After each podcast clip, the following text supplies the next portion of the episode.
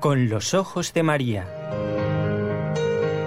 El mundo, la actualidad, las preguntas más profundas sobre Dios y la vida humana en todas sus facetas necesitan ser mirados con los ojos serenos de la Virgen, la Madre de todos los hombres.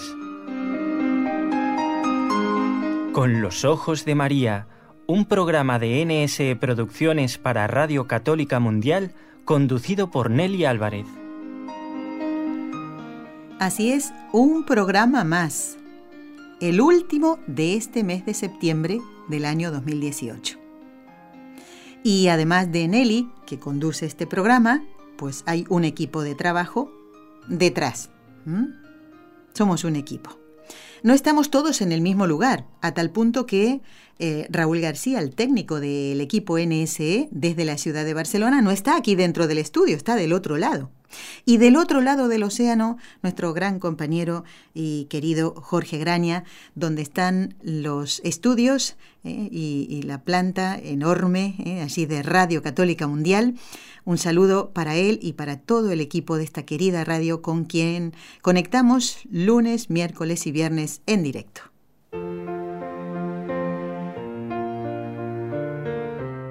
Destellos sacerdotales Y hoy voy a invitar a quien nos va a acompañar durante todo el programa a que nos lea la frase del santo, que siempre nos gusta compartir en el comienzo de cada programa. Vamos a pedirle a don José María Pons que traiga a este programa para comenzar una frase de el santo que la Iglesia ha celebrado este día jueves, San Vicente de Paul. ¿Alguna frase, don José María, por favor? Si dejáis la oración para curar a un enfermo, dejaréis a Dios para encontraros con Dios mismo. Curar un enfermo es como recitar una oración.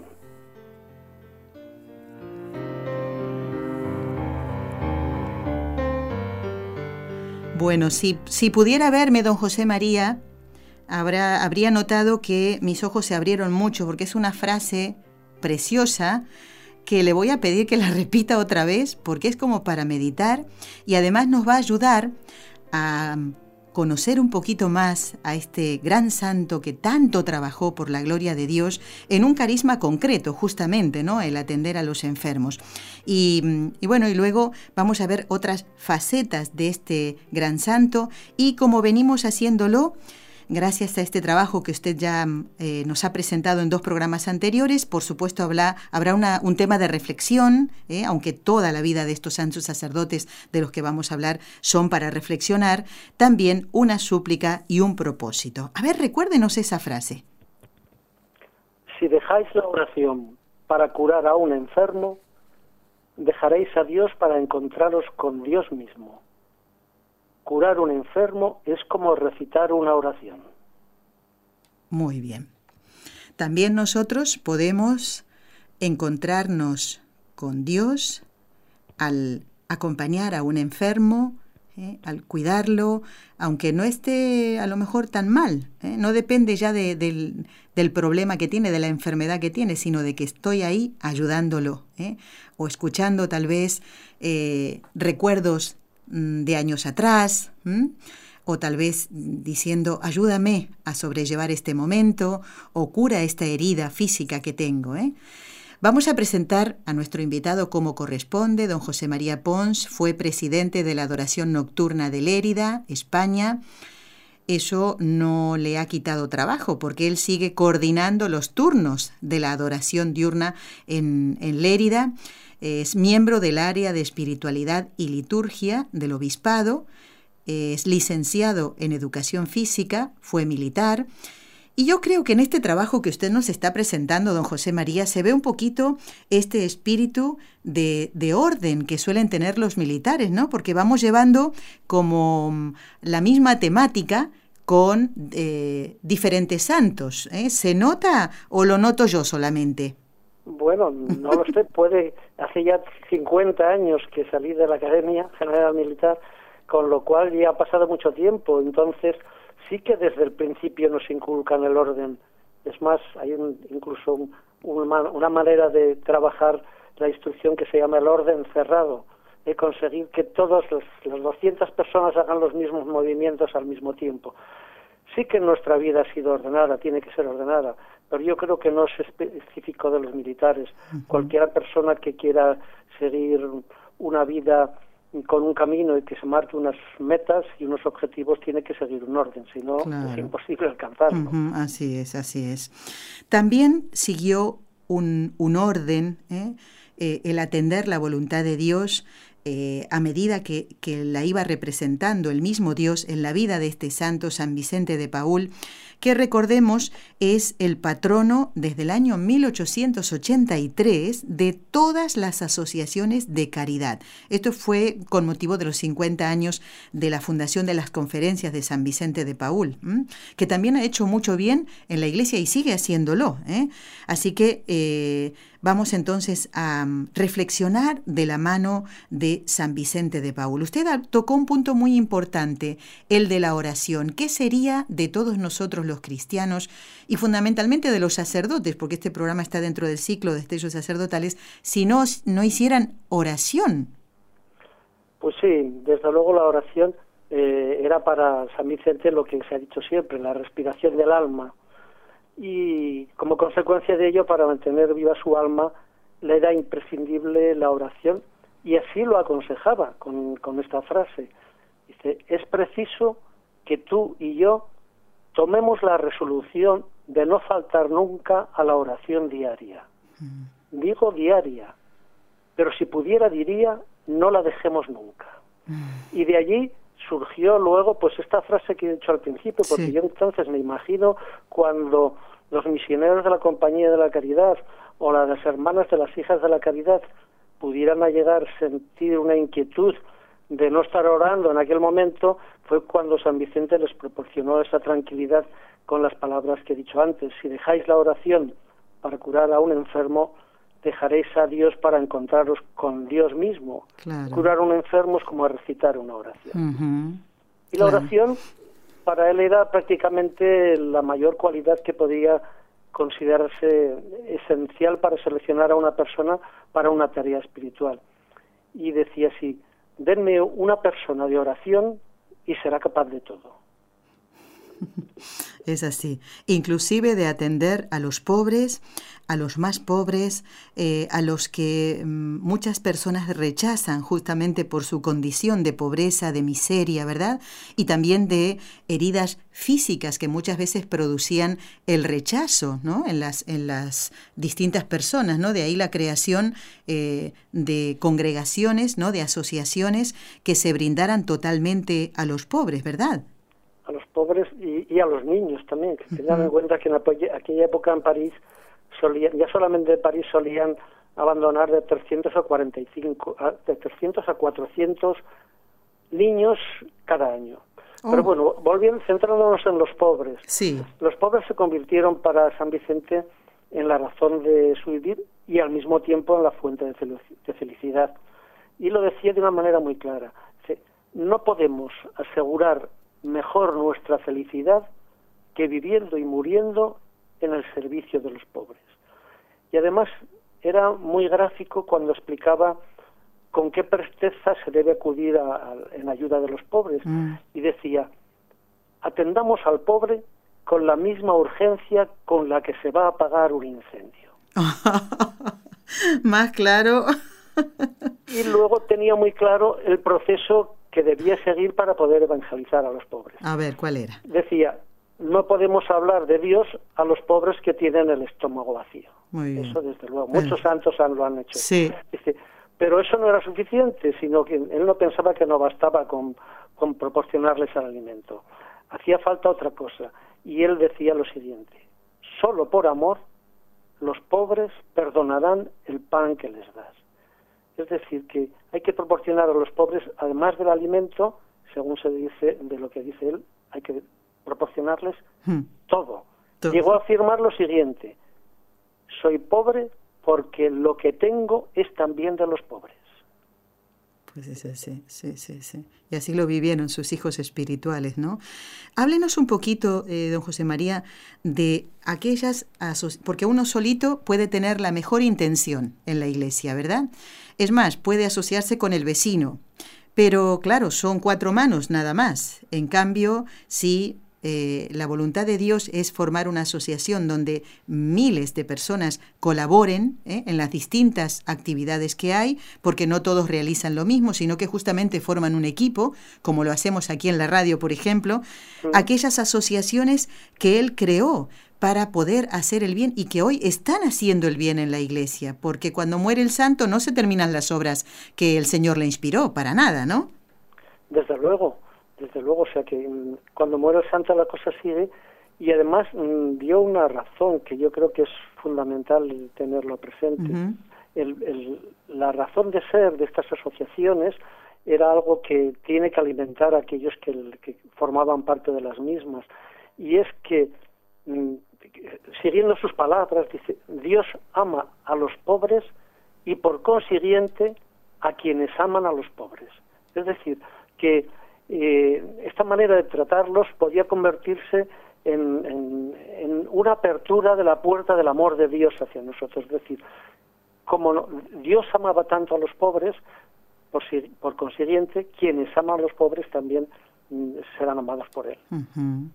Y por ahí también puede venir la conversión de esta persona, ¿no? Puede ser una persona que no sea creyente, que inclusive no esté bautizado, no pertenezca a la iglesia, y el, su amor a los pobres le va a llevar a la conversión, que le llevará al bautismo y le llevará, después de perseverar, a la salvación. Es bonito eso, ¿no? Porque lo que hace la acción de Dios en un santo, ¿no? Que eso es, es como si fuera un reguero de pólvora, ¿no? Aunque la pólvora puede llegar a, si es mal utilizada, a matar, ¿no? Pero esto es para hacer el bien, de ahí hablamos, ¿no? De, de hacer el bien y cómo se manifiesta esto en la iglesia.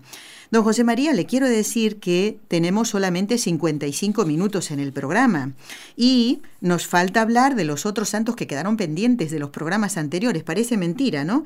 Entonces nos quedan varios santos y vamos a ir eh, viendo un poquito, porque yo creo que con lo que nos ha hablado de la atención a los pobres, ¿eh? de San Vicente de Paul, yo creo que eso ya es suficiente para reflexionar. ¿Mm?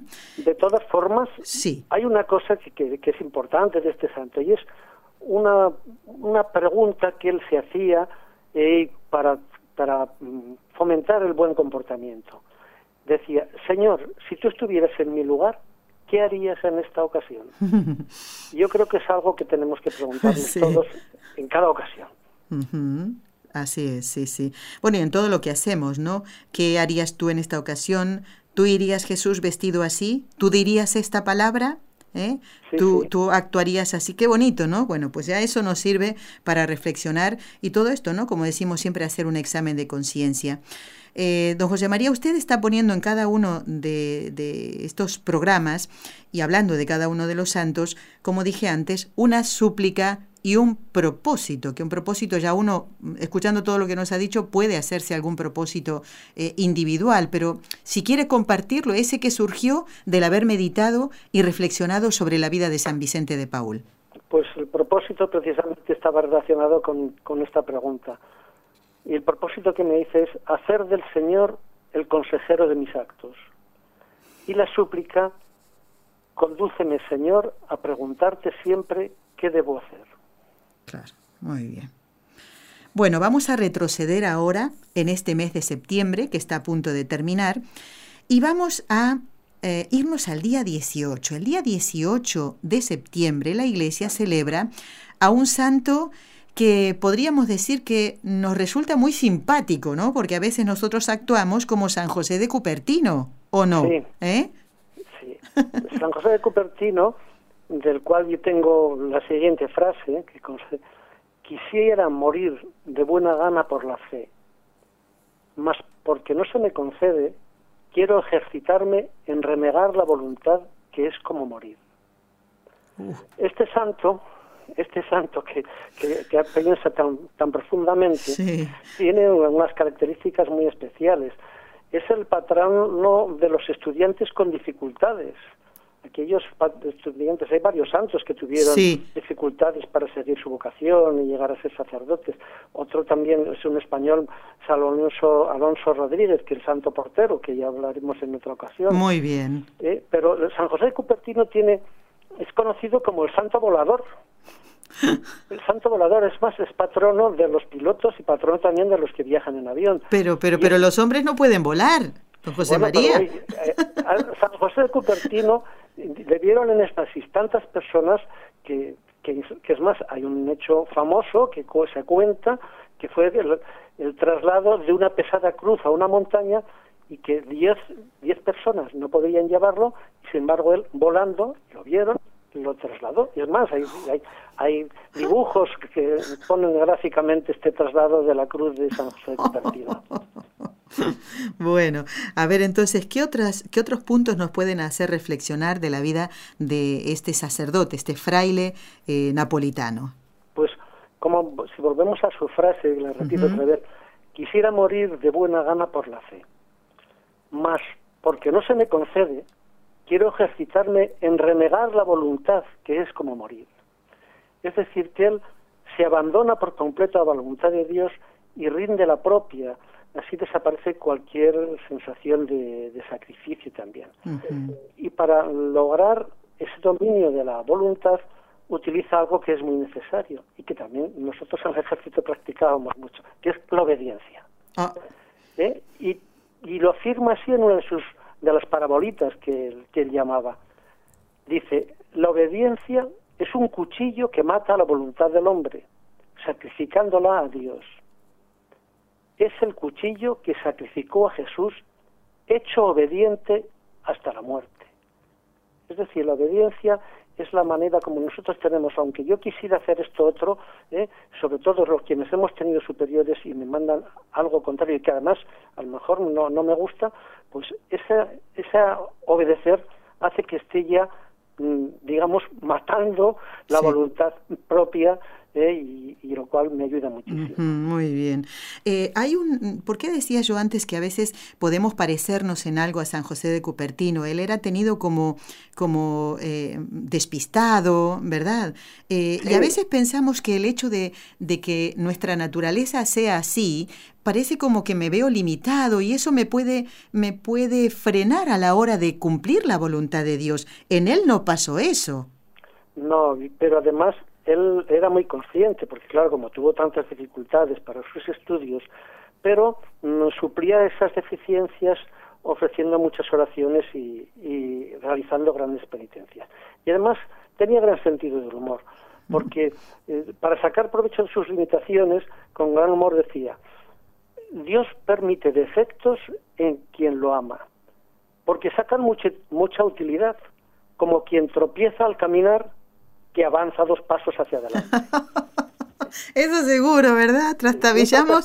te hace dar dos pasos? Pues sus limitaciones, sus problemas, pues él los, los, los tomaba con, con humor y entonces pues los planteaba de esa manera.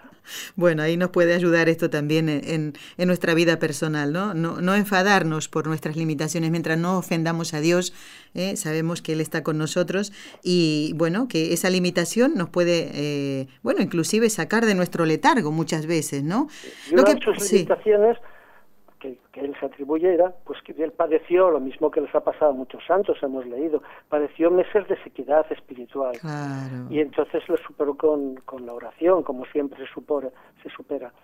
Y entonces mm, pudo aconsejar a aquellos que presentaban eh, problemas de aridez en su alma y les daba eh, este consejo. Rezar. No cansarse nunca de rezar. Que Dios no es sordo ni el cielo es de bronce todo el que pide, recibe. En realidad está repitiendo las palabras, no, pedid y se os dará. Pero es la manera de superar esos periodos de aridez que todos los santos han tenido y que por descontado los que no somos santos los tenemos con, mayor fuerza todavía. Así es. Eh, don José María, en, situaciones como esta, ¿no?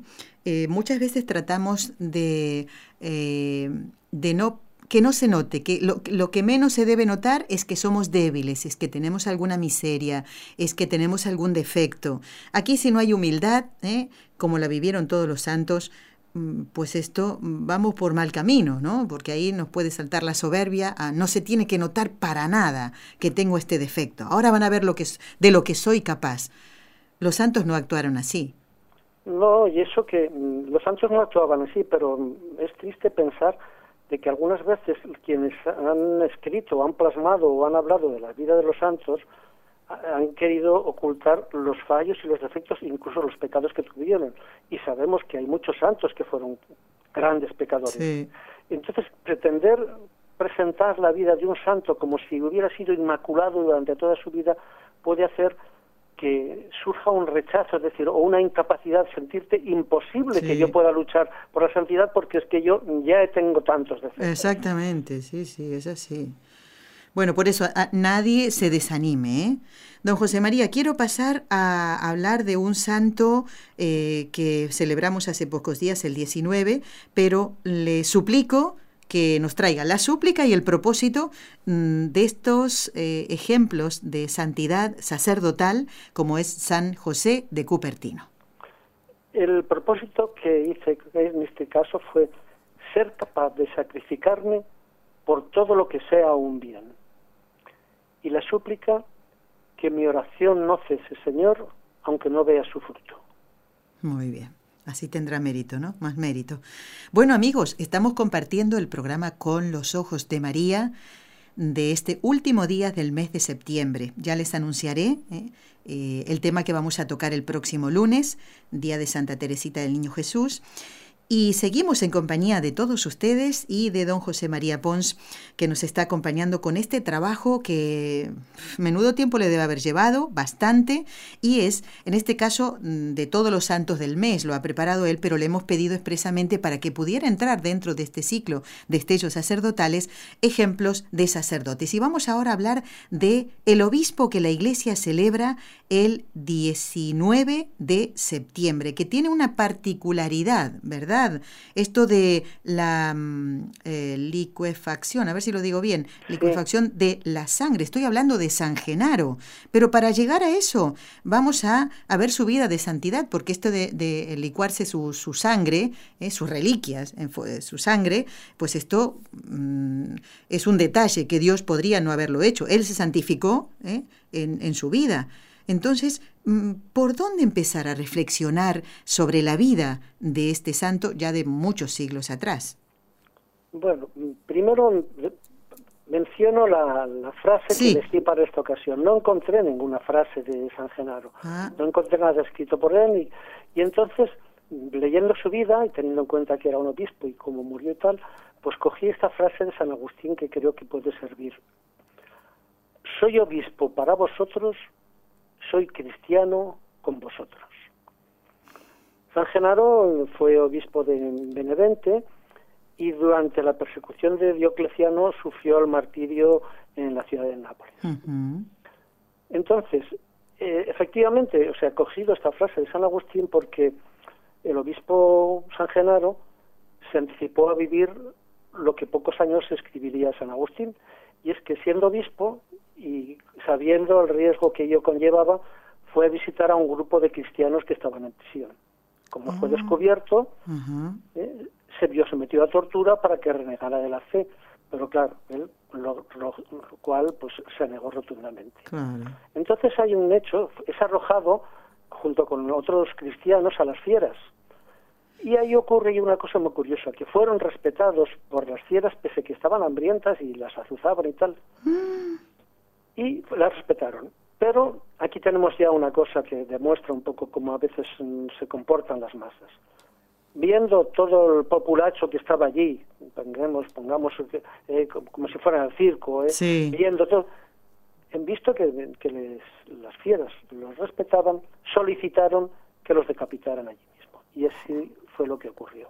Caramba, o sea, ni siquiera ante el milagro que tenían delante de los ojos, Nada. Eh, mm, volvían sus corazones, o se ablandaban sus corazones, sino todo lo contrario, estaban ávidos de, de, sangre, de muerte, de horror. Es la masa. Yo al leer eso pensaba, inmediatamente me vino a la mente el famoso crucifícalo, crucifícalo del populacho también a Pilato diciéndole que, bueno, aunque no encuentro nada contra este hombre, crucifícalo, crucifícalo. Claro, claro. Y ni se conmovieron al ver a Jesús ya flagelado, que parecía hilacha de carne tenía, ¿no? Bueno, ¿qué más podemos destacar de San Genaro, don José María? Yo mm, citaría dos cosas. Sí. Una, aprender el ejemplo de estos mm, santos nos tiene que ayudar. Y, y, para esto podemos hacer caso a, unas, a una frase que nos dice Santa Teresa en su libro de las moradas. Dice, ofrezcamos al Señor el sacrificio que pudiéramos, que su majestad le juntará con el que hizo en la cruz por nosotros al Padre para que tenga el valor que nuestra voluntad hubiese merecido, aunque sean pequeñas las obras. Y es que yo inmediatamente leyendo esta frase también de Santa Teresa, pensé que cada uno de nosotros podemos sumarnos y debemos sumarnos al sacrificio de Jesús en la cruz. Y lo podemos hacer en la Santa Misa, en ese momento de la consagración, cuando eh, nosotros podemos añadir nuestro dolor, nuestra pesadumbre, nuestras lágrimas, esa pequeña gota de agua que antes ha añadido el sacerdote y la suma en el vino, en el cáliz, y que luego se convertirá en la sangre de Jesús ofrecida al Padre. Y luego insistir también que el hecho de que San Genaro sea conocido más por el milagro de la sangre de San Genaro, es decir, por lo que se produce tres veces al año en la ciudad de Nápoles, es una cosa que, me llama la atención, pero que me hace, me ha hecho pensar también en, algo que, me entristece un poco. ¿Qué cosa? Y es, que tanta cantidad de público, tanta gente asista a comprobar si se produce la coagulación de, de la sangre de San Genaro y no sean conscientes de darse cuenta que aquello pasa tres veces al año, pero que en cada una de las misas, en cada una de las misas, el vino que se ofrece se transustancia en, en la sangre de Cristo. Y sin embargo, lo que llama la atención es el hecho de que se coja esa parte ya endurecida de la sangre que, que tres veces al año se licúa y sin embargo no les llama la atención el hecho de que puedan comprobar, aunque no lo vean sus ojos, ¿eh? Pero eso, bueno, ya lo dice el, el, canto del pan de lengua, ¿no? Aunque fallen los sentidos, el que hecho es de que el vino se convierte en la sangre de Cristo. Exactamente, sí, sí, sí, es así, es así. Quisiera que se meditara esto. Viene muy bien, don José María, y me hace pensar algo que, que, bueno, creo que a lo mejor algunos de ustedes lo han visto, cuando mm, algunas personas mm, van, yo lo he visto esto, ¿eh? eh en una iglesia una señora que iba tocando todas las imágenes que había de los santos. Y hacía la señal de la cruz, inclusive la genuflexión, cuando ahí no está Jesús, ¿no? Y sin embargo pasaba delante del sagrario y, y, no se enteraba, o sea, o, no comprende o no sabe o, ignora que ahí está Jesús sacramentado verdaderamente. Lo otro son imágenes de, bueno, de yeso, eh, de madera, que nos ayudan a recordar a las personas que quisieron vivir eh, santamente en este mundo, ¿no? Y ya están en el cielo porque ya están canonizados, ¿no? Pero sin embargo, ¿ve? perdemos detalle este gran eh, eh, acontecimiento que es que el mismo Dios esté encerrado en esa, en esa cajita tan pequeña que algunos desgraciadamente dan tanta pena, hay sagrarios que dan pena realmente, y, y se olviden de eso. Y yo, es que lo he visto, una persona pasando por todas las imágenes, tocándola, que eso no te, no te, no te quita ni te da nada, ¿no? yo lo he vivido esto, ¿eh? Lo he vivido varias veces, incluso, vamos, a tener anécdotas, o sea, en, los turnos de adoración diurna, mientras pues, estás puesto el Santísimo, allí en su custodia, y efectivamente en la iglesia donde se hace, pues en los laterales hay distintos altares de distintos santos. Y yo he visto personas que, tal como acabas de explicar, pasan e incluso están rezando allí a San Antonio, a la Inmaculada, al Sagrado Corazón, a Santa Lucía, a la Virgen del Carmen, a San mm. José, que tantos que, que ahora recuerdo que están allí.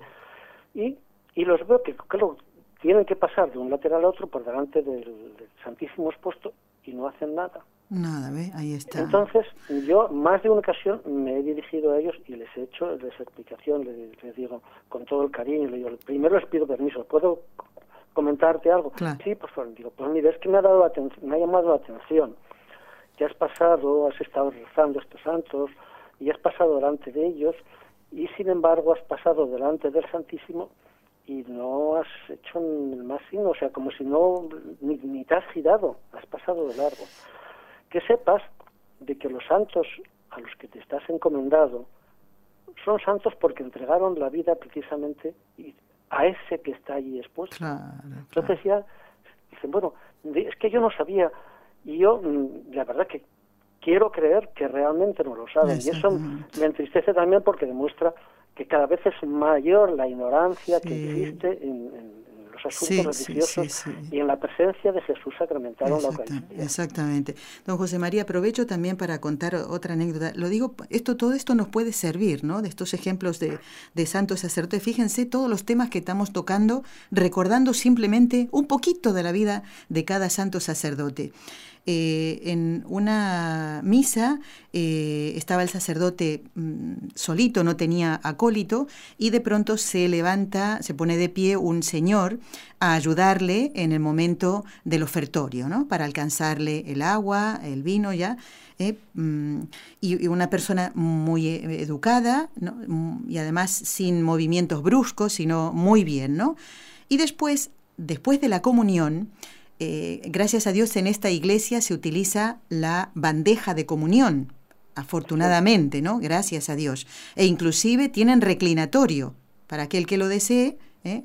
pues se pueda arrodillar en el momento de la comunión. Y después yo noté que eh, fue a, poner en la mesita, ¿cómo se llama? Credencia, ¿no? La credencia, sí. fue a colocar la bandejita de comunión que tenía, y supongo yo, partículas ¿eh? de, la sagrada forma. Y entonces, eh, pues eso quedó así. Y, lógicamente el sacerdote... No, reparó, no reparó. Ah, bueno, pues lo lógico es que se lo hubiera dado al sacerdote. Exactamente. ¿Por qué le digo esto, don José María? Porque al final yo me, me, me, acerqué a este señor y también de la mejor manera se lo dije y, ah, dice, e, es que no, no lo sabía, no me di cuenta, no sé lo que contestó. ¿eh? A lo mejor se despistó, pero esto hay que tener mucho cuidado, muchísimo cuidado, porque ahí está, en cada partícula pequeñita, ¿eh? Eh, y para eso está la, la, bandeja de comunión, ¿no? Para, para recoger esas partículas pequeñas y como dice usted, debe el acólito acercárselo al sacerdote para que purifique también esa bandejita. Hacemos una pausa, don José María. Vamos reflexionando todo esto que usted nos está comentando y enseguidita volvemos.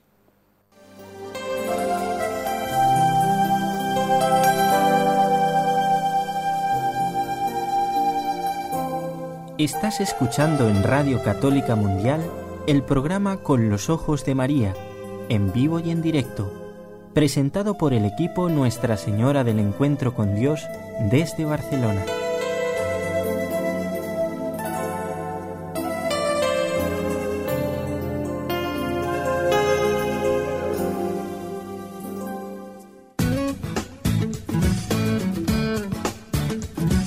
Si deseas participar en vivo en el programa Con los Ojos de María en Radio Católica Mundial, marca el siguiente número de teléfono 1866-398-6377 si llamas desde Estados Unidos o Puerto Rico. Si llamas desde otros países, marca el código internacional y luego el número 1205-271-2976.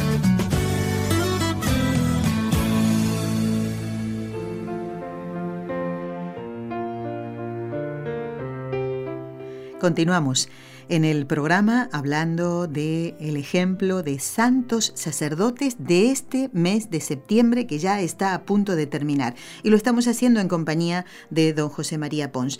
No quiero que deje de comentarnos el propósito después de conocer los detalles de la vida de San Genaro, aunque sean poquitos, ¿eh? y la súplica que hacemos al Señor eh, a partir de esta escucha.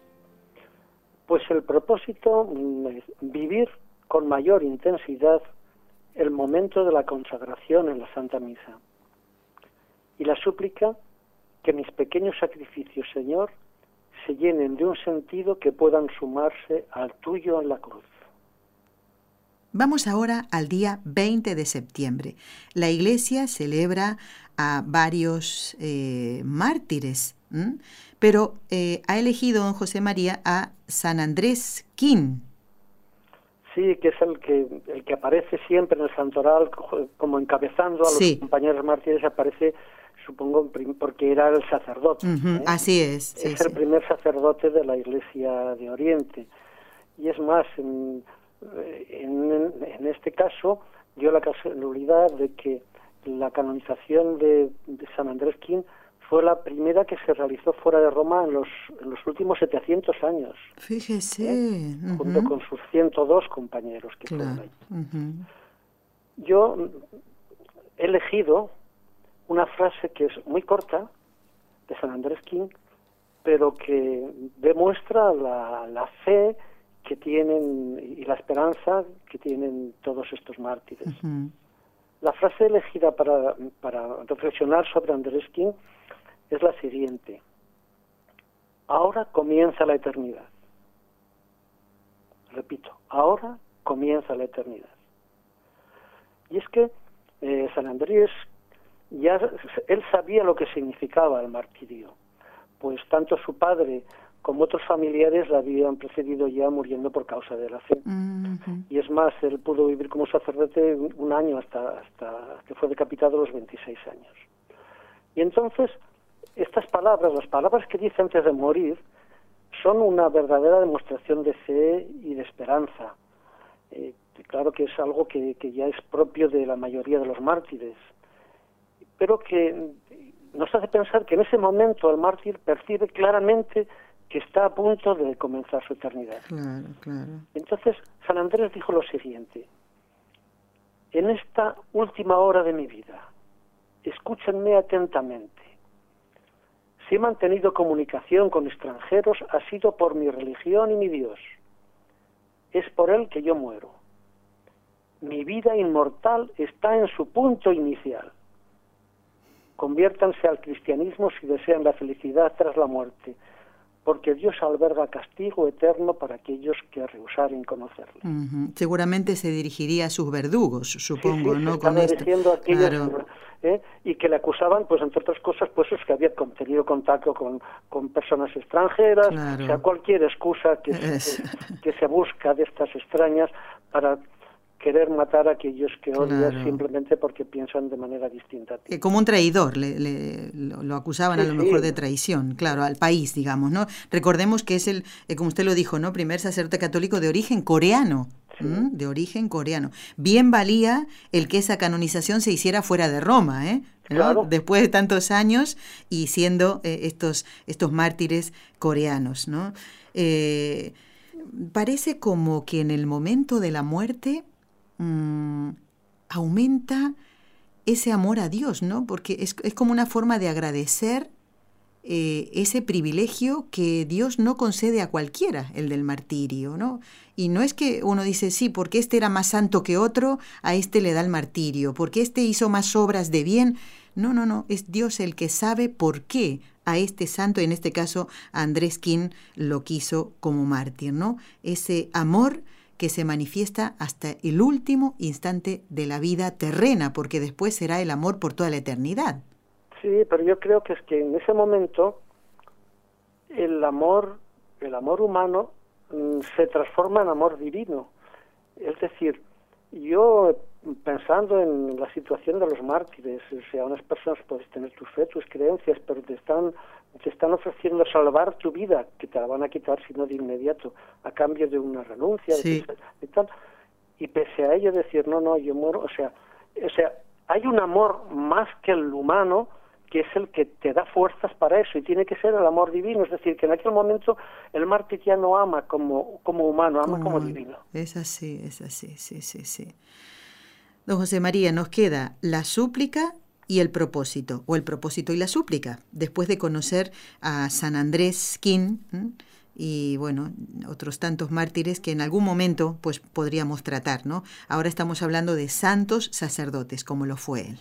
El propósito de San Deskin, que, que dice la reflexión, fue rezar por el fruto de los mártires que todavía hoy siguen entregando su vida por su fe. Porque sigue habiendo. Que los hay. Estamos teniendo mártires casi cada día. Exacto. No aquí en España, no aquí en Europa, pero sí, en, sobre todo en, en África, en Asia. Estamos viendo que en el Oriente Medio que, que seguimos ofreciendo mártires. Bueno, y yo diría también América, ¿eh? porque últimamente... Hay también ¿eh? América. Sí, sí, yo diría también América. ¿eh? Cuando realizan una labor pastoral, mm, hay personas a las que no les gusta, les disgusta y ¡pum! Ya, a la muerte. ¿También? A lo mejor no lo sacan en televisión ah, no. con monos rojos, pero, pero siguen siendo mártires. Así es, así es. Y la súplica Mueve, Señor, los corazones de aquellos que no saben respetar las creencias distintas de las suyas. Bueno, le pido un momentito que me tenga paciencia porque quiero saludar a algunos oyentes que nos han enviado correos electrónicos. Por ejemplo, Ana, que dice un saludo a todo el equipo, gracias por el programa. Eh, cada programa hace que mi amor por él, por el Señor, ¿no? Vaya en aumento y eh, con ganas de hacer eh, muchas locuras, dice. Bueno, que esas locuras sean divinas, ¿eh? ese servir al Señor, que a veces de cara a los demás dice, pero esta persona está loca, pero no otras locuras. ¿eh? Bueno, Ana, gracias por el mensaje. Jesús es un oyente que pone intenciones para la misa del último día del mes, ya falta muy poquito, y dice, la verdad es que Barcelona es una ciudad muy bonita. Lo que más me encanta es la Sagrada Familia y el Tibidabo justamente, ¿no? Dos templos expiatorios. ¿eh? Dice, yo he estado tres veces, pues qué gracia más grande Jesús. Dice, la última con mi esposa, precisamente el domingo anterior y posterior al atentado de las Ramblas. Menudo momento ¿eh? para visitar la ciudad. Posiblemente el año entrante, dice, incluyamos Barcelona en una peregrinación que organizamos a los centros marianos. Y este año tienen eh, Jesús y un, supongo que un grupo de personas, ¿no? Eh, van a Tierra Santa, dice, en noviembre, y han, bueno, piden oraciones también por este viaje. ¿Usted ha estado alguna vez en Tierra Santa, don José María? Pues no, por desgracia no, y este año pasado teníamos una oportunidad, sí. pero mi mujer, mi esposa, no, no se encontraba nada bien en aquella ocasión y tuvimos que, que soslayarlo y esperemos en otra ocasión poder estar. Claro. Saludo también a Rigoberto y Anabela, que desde Oregon dice Dios les bendiga y acompañe en su misión en la radio. Gracias por todo lo bueno que transmiten y saludos ¿eh? de, esta, de Rigoberto y Anabela. No sé si serán novios o esposos. Bueno, don José María, nos queda poquito tiempo. Como el santo que tocaría hablar, santo sacerdote, como fue San Pío de Pietrelchina, varias veces hemos tocado eh, eh, su vida, eh, hemos conocido, vamos a dejarlo para el final, porque yo quiero que usted nos hable de otro santo que mm, si hiciéramos una encuesta y preguntáramos, ¿conoces a San Sergio de Radonets? Eh, alguno diría, bueno, sí, oí tal cosa, oí el nombre una vez, pero no sé mucho. Yo creo que la mayoría, la mayoría contestaríamos, no lo conozco. ¿Quién es este santo sacerdote también? ¿Nos puede hablar un momento de él? Sí, sí, sí, pero el hacer la pregunta, ¿quién es? Si conoces a San Sergio de Radonés, ya les das una pista, pero si le llega a decir, ¿conoces a Sergio de Radonés? Pues igual decían que juegan con, con el Checoslovaquia o con, Croacia. ¿eh? No, este es un santo sacerdote, ¿no? Sí, sí. Bueno, ¿qué nos dice? Pues mm, San Sergio de Radonets, mm, pongo primero la frase para que ya nos oriente un poco Muy bien. qué características tenía este santo ruso. ¿eh? La frase dice, era suya, hermanos, orad por mí, soy un hombre ignorante, y si he recibido de lo alto el talento para ser sacerdote y abad, debo rendir cuenta cabal de él y del rebaño que me ha sido confiado. Esto demuestra ya la humildad que tenía San Sergio. Él principal, al principio era un ermitaño eh, que estaba por los bosques y que entonces su manera ejemplar de vivir atrajo a muchos seguidores en, alrededor de la cabaña que donde él vivía y dio lugar al, monasterio de la Santísima Trinidad. Entonces, mm, se dieron cuenta, pues aquellas personas ya a cargo de la iglesia que, que tenía una gran capacidad y unos, grandes dotes. Y entonces, tras muchos ruegos, de, incluso del obispo de la ciudad más próxima, accedió a, a ser el abad que gobernase en, en esa en esa comunidad. Y esas palabras que he dicho en el sermón de su primera misa, eh, pues fueron las palabras que ponen de relieve la humildad que siempre le caracterizó y que vuelvo a repetir las palabras. Hermanos, orad por mí. Soy un hombre ignorante y si he recibido de lo alto el talento para ser sacerdote y abad, debo rendir cuenta cabal de él y del rebaño que me ha sido confiado. Entonces, una característica que tenía es que mm, fue un gran consejero, pero aconsejó incluso al, príncipe Dimitri antes de, que empezara una lucha contra los tártaros, que les superaban en, número, eh, pero muchísimo. Y San Sergio le dijo al príncipe Dimitri, si los enemigos quieren de nosotros el honor y la gloria, se los daremos. Si quieren plata y oro, se los daremos también. Pero si por el nombre de Cristo, por la fe ortodoxa, es necesario entregar el alma propia, entonces que la sangre corra. Con estas palabras Dimitri pues fue convencido, aunque luego cuando ya iba camino del, frente comenzó a dudar de, al comprobar la inferioridad numérica que tenía, pensaba que se asustó. Y entonces Sergio le envió un mensaje que le decía: No temáis, Señor, marchad armado de confianza en vencer la ferocidad del adversario. Dios estará a vuestro lado. Dios estará a vuestro lado. Y de esta manera, San Sergio influyó tan notablemente que en la batalla de Kolishovo se inició el derrumbe del poder tártaro y vencieron aquella batalla.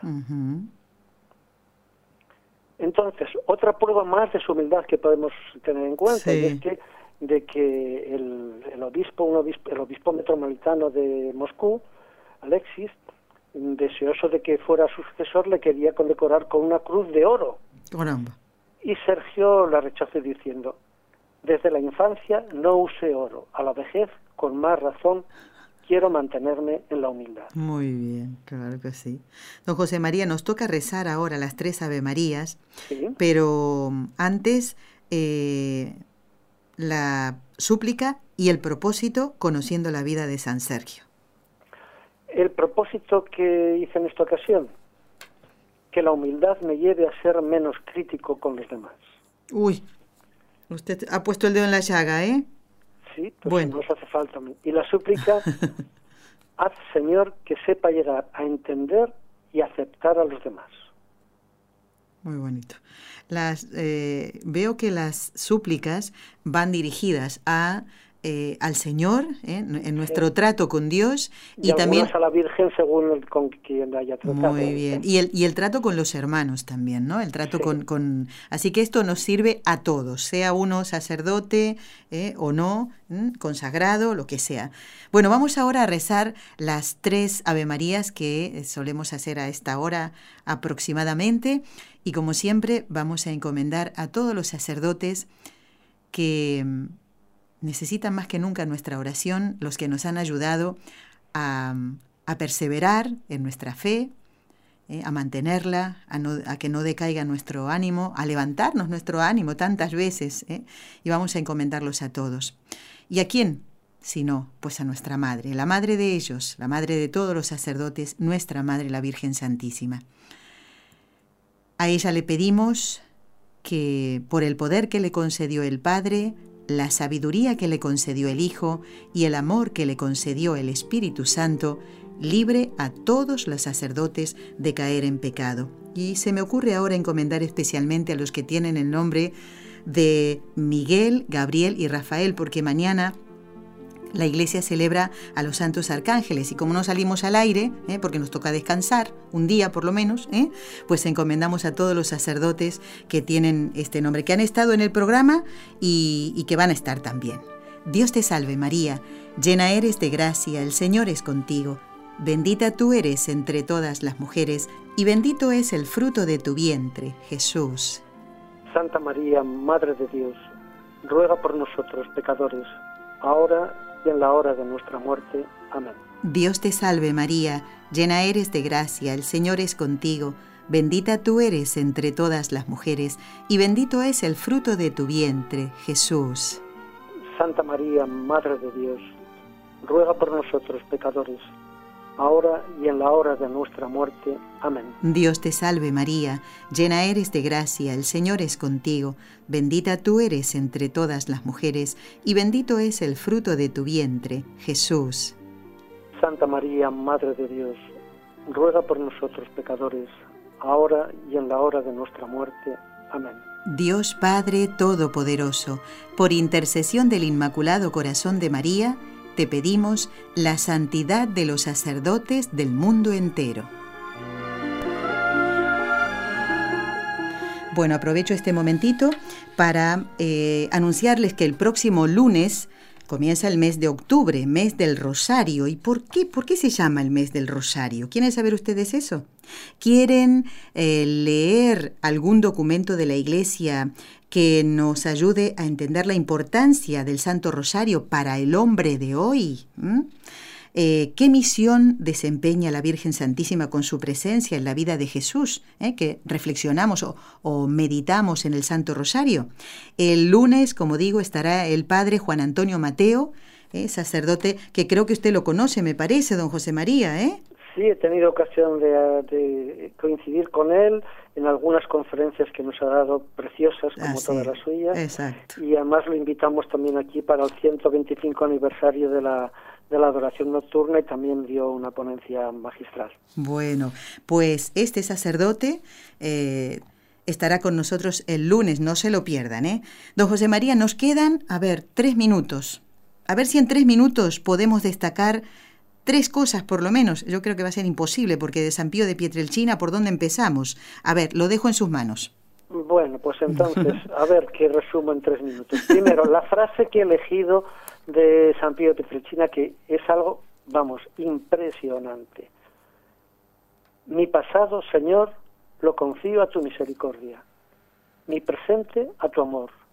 Mi futuro, a tu providencia. Yo creo que cualquier persona con un mínimo de fe y un poco de razonamiento haría suya esta hermosa frase del Padre Pío. Pues sí, eh, pues sí Eso pues por descontado. Entonces, ¿qué hablar de él? ¿Qué? Pues primero yo diría que mm, primero hablar del sufrimiento teniendo en cuenta el sufrimiento que él padeció, ya que no fue una vida fácil ni un camino de rosa en su vida, ¿eh? sufrimientos físicos, no ser comprendido, estar incluso marginado 10 años aislado por haber padecido los estigmas pasionales, o sea, el sufrimiento es algo que tanto físico como, como espiritual y, moral lo, padeció. No es de extrañar que entonces hiciera la, casa de alivio del sufrimiento. Entonces, relacionado con el sufrimiento, que él conocía también, cosas que, he sacado, frases de El sufrimiento de los males físicos y morales es la ofrenda más digna que puedes hacer a aquel que nos ha salvado sufriendo. Es decir, el sufrimiento es una ofrenda preciosa de hacer. Incluso llega a pensar que el sufrimiento lo podemos considerar casi como si fuera un regalo y que no todos lo pueden recibir. Y hace un matiz también muy, muy especial porque es un matiz que, posiblemente nadie tuvo en cuenta hasta, ese momento. Dice, los ángeles nos tienen envidia por una cosa. Ah. Ellos no pueden sufrir por Dios. Solo el sufrimiento nos permite decir con toda seguridad, Dios mío, mirad cómo os amo. Es decir, los ángeles nos tienen envidia por eso, porque no pueden sufrir por Dios. Yo cada vez que a veces hago un sufrimiento, a mi esposa con dolores, y te digo, piensa que te están teniendo envidia los ángeles. Ay, ay, ay. Bueno, don José María, eh, 30 segundos para la súplica y el propósito. Pues de propósito que hice para esta ocasión. Sí. Tener yo también siempre presente en mi mente al Señor y hacer del sufrimiento una ofrenda. Y la súplica, que el ejemplo de los santos, Señor, llegue a calar en mi corazón. en este caso el ejemplo de santos sacerdotes de los que don José María nos ha hablado en tres programas en este mes de septiembre. Don José María, miembro del área de espiritualidad y liturgia del Obispado de Lérida en España y coordinador de los turnos de adoración diurna. Don José María, que Dios lo bendiga. Hasta pronto, si Dios quiere, ojalá pueda estar pronto en el programa eh, con los ojos de María. Muchísimas gracias. ¿eh? Que la bendición llegue a todos. Amén. Y a ustedes amigos los esperamos el próximo lunes en Con los Ojos de María. Recuerden, a no faltar a la misa del domingo, ¿eh? Adiós. Buen fin de semana.